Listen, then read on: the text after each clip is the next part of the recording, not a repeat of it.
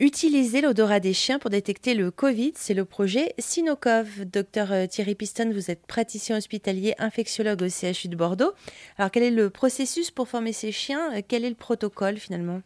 Alors en fait, euh, suite à la formation euh, qui avait commencé sur Seva Santé Animale en 2021, donc le site de formation des chiens était à Libourne sur Seva Santé Animale on a commencé avec des chiens de pompiers de gendarmes et on s'est euh, vite rendu compte qu'ils ne pourraient pas être déployés sur le plan opérationnel sur cette mission.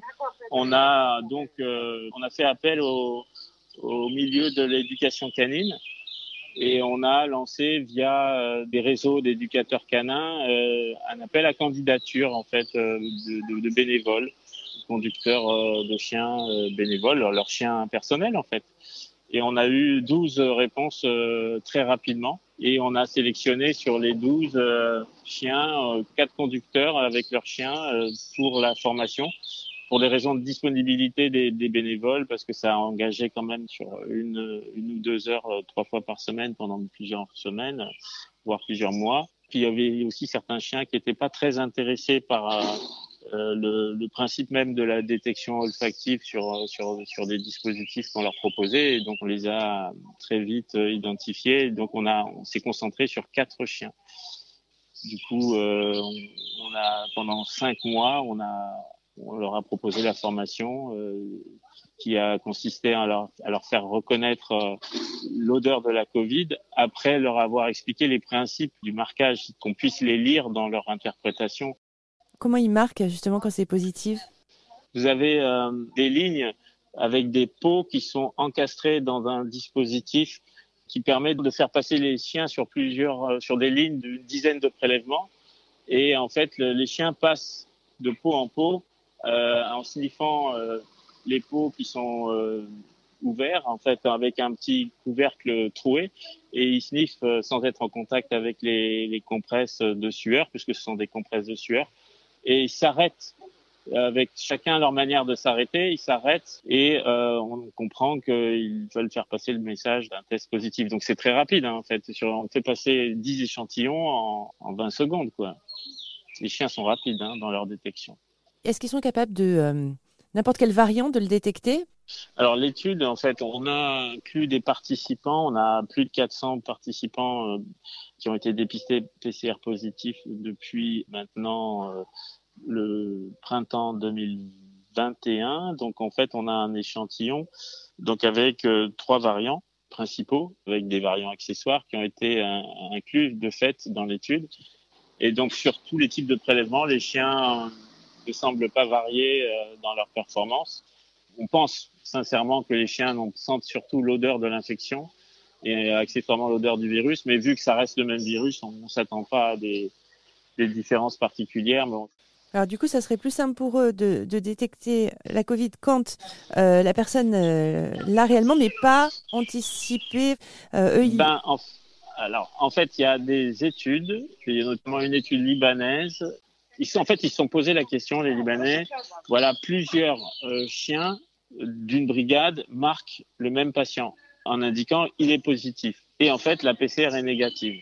Et ils se sont dit, mais quand même, les quatre chiens ont marqué cette personne-là, on va prévenir cette personne et lui dire, attention, euh, quand même, vous avez été marqué par les quatre chiens, vérifiez un petit peu dans les prochains jours euh, si vous avez des symptômes ou, ou refaites un contrôle dans quelques jours de PCR. Et euh, dans bon nombre de cas, si ce n'est pas la majorité, ben, en fait, il s'est avéré que les chiens avaient marqué des, personnes qui étaient en incubation précoce de la Covid.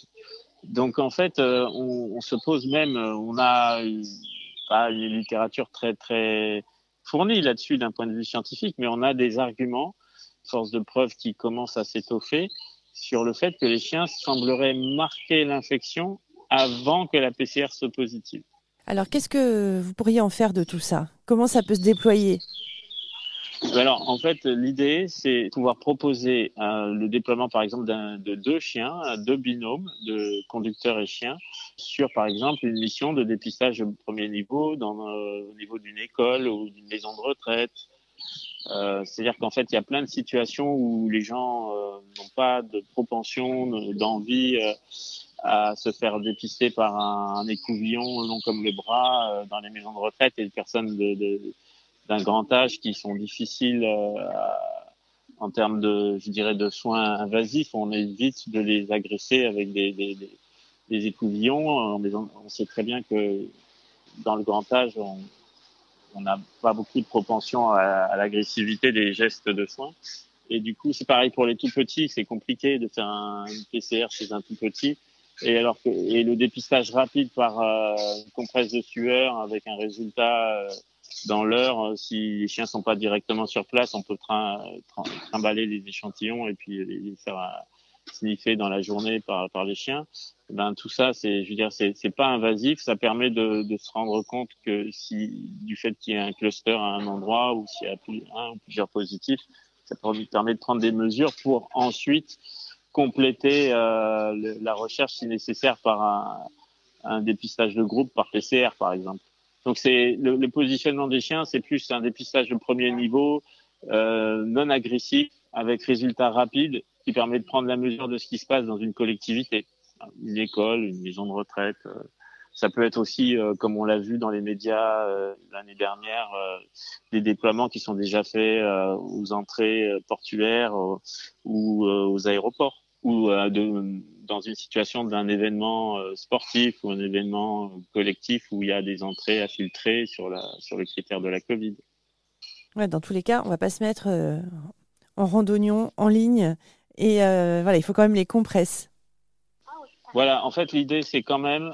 Après, on peut imaginer, il y a des pays qui sont partis sur, sur ce principe-là. Hein. Il y a un couloir avec euh, les chiens qui sont derrière et puis des, des, des cônes d'obstruction qui relient l'endroit où sont les chiens et le, le, couloir. Et donc, s'il y a quelqu'un qui passe et qui a l'odeur globale de la Covid qui passe dans le couloir, hein, si les gens sont filtrés comme ça, ça pourrait se faire, mais euh, éthiquement, c'est pas quelque chose de très euh, je dirais, de très admissible en France, euh, même si certains pays l'ont fait. Nous, on part plus sur le dépistage indirect, c'est-à-dire on est dans une collectivité, les gens prennent des compresses, les mettent sous leurs bras, euh, ils font cinq allers-retours ou la nuque, euh, cinq allers-retours, ou alors ils sous les bras trois minutes, ça dépend de ce qu'on choisit comme option, une option ultra rapide ou bien moins rapide, avec des performances qui sont un petit peu différentes selon les résultats de notre étude.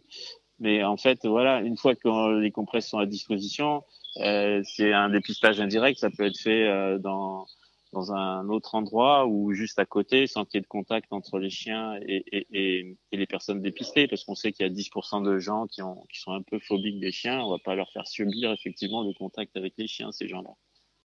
Docteur euh, Thierry Piston, praticien hospitalier infectiologue au CHU de Bordeaux, et le projet s'appelle Sinocov.